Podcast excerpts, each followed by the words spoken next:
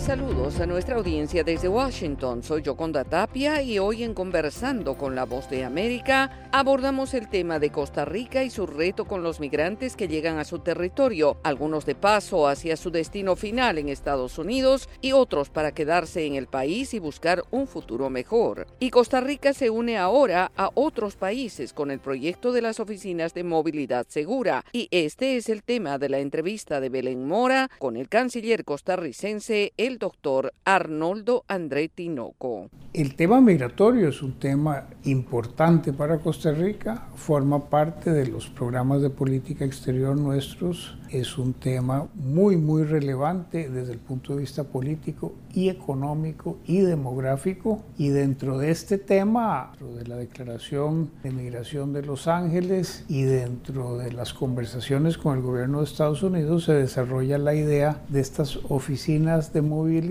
o de preregistro para determinar si algunos grupos de poblaciones migrantes califican o no dentro de los programas de inmigración, no solo de Estados Unidos, sino también, por ejemplo, de España y eventualmente Canadá. Entonces, la idea es que el interesado brinde su información personal y de su núcleo familiar para que los expertos que lo atienden determinen si califica en alguno de los programas de inmigración de estos estados que he mencionado, Estados Unidos, Canadá o España, para facilitarle entonces una inmigración vía aérea a ese país de destino en caso de calificar. Ahora, ministro, ¿cómo van a funcionar estas oficinas y qué capacidad de atención y procesamiento de las solicitudes tienen? En el caso nuestro de Costa Rica, hemos determinado que la oficina la ubicaríamos en el norte del país, hacia la frontera con Nicaragua, pero no es tan importante la ubicación física porque mucho del proceso va a ser virtual o vía computadora por un website especial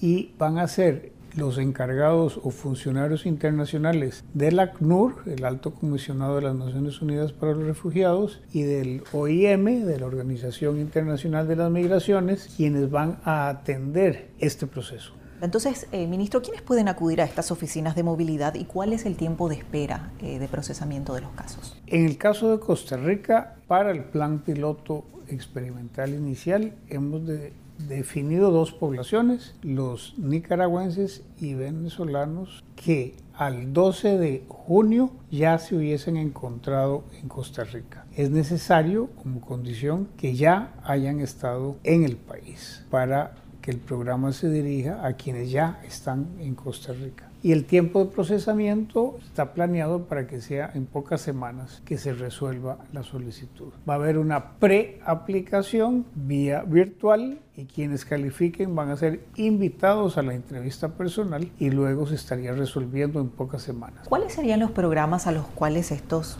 migrantes pueden acogerse a partir de la instalación de estas oficinas?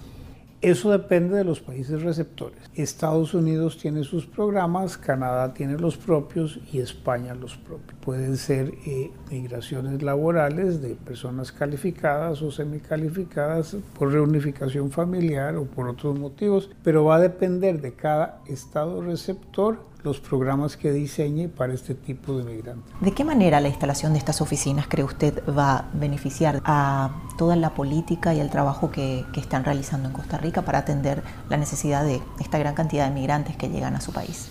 Es un programa en función de las personas. Costa Rica eh, en realidad gana y pierde, pero es un respeto a la voluntad de las personas migrantes que quieren continuar su marcha hacia otros destinos que no sea Costa Rica. Nosotros tenemos prácticamente un 20% de nuestra población, un millón de personas, son personas no nacidas en Costa Rica, en el sentido que son inmigrantes de alguna forma. De ellas, entre 500 mil y 750 mil han de ser caragüenses y los otros de otras nacionalidades. Pero también tenemos los migrantes de paso que nos entrega Panamá. Era el canciller de Costa Rica, Arnoldo André Tinoco, ofreciendo detalles sobre el esfuerzo del gobierno para atender a los migrantes y el trabajo de las oficinas de movilidad segura. Esto fue Conversando con la Voz de América.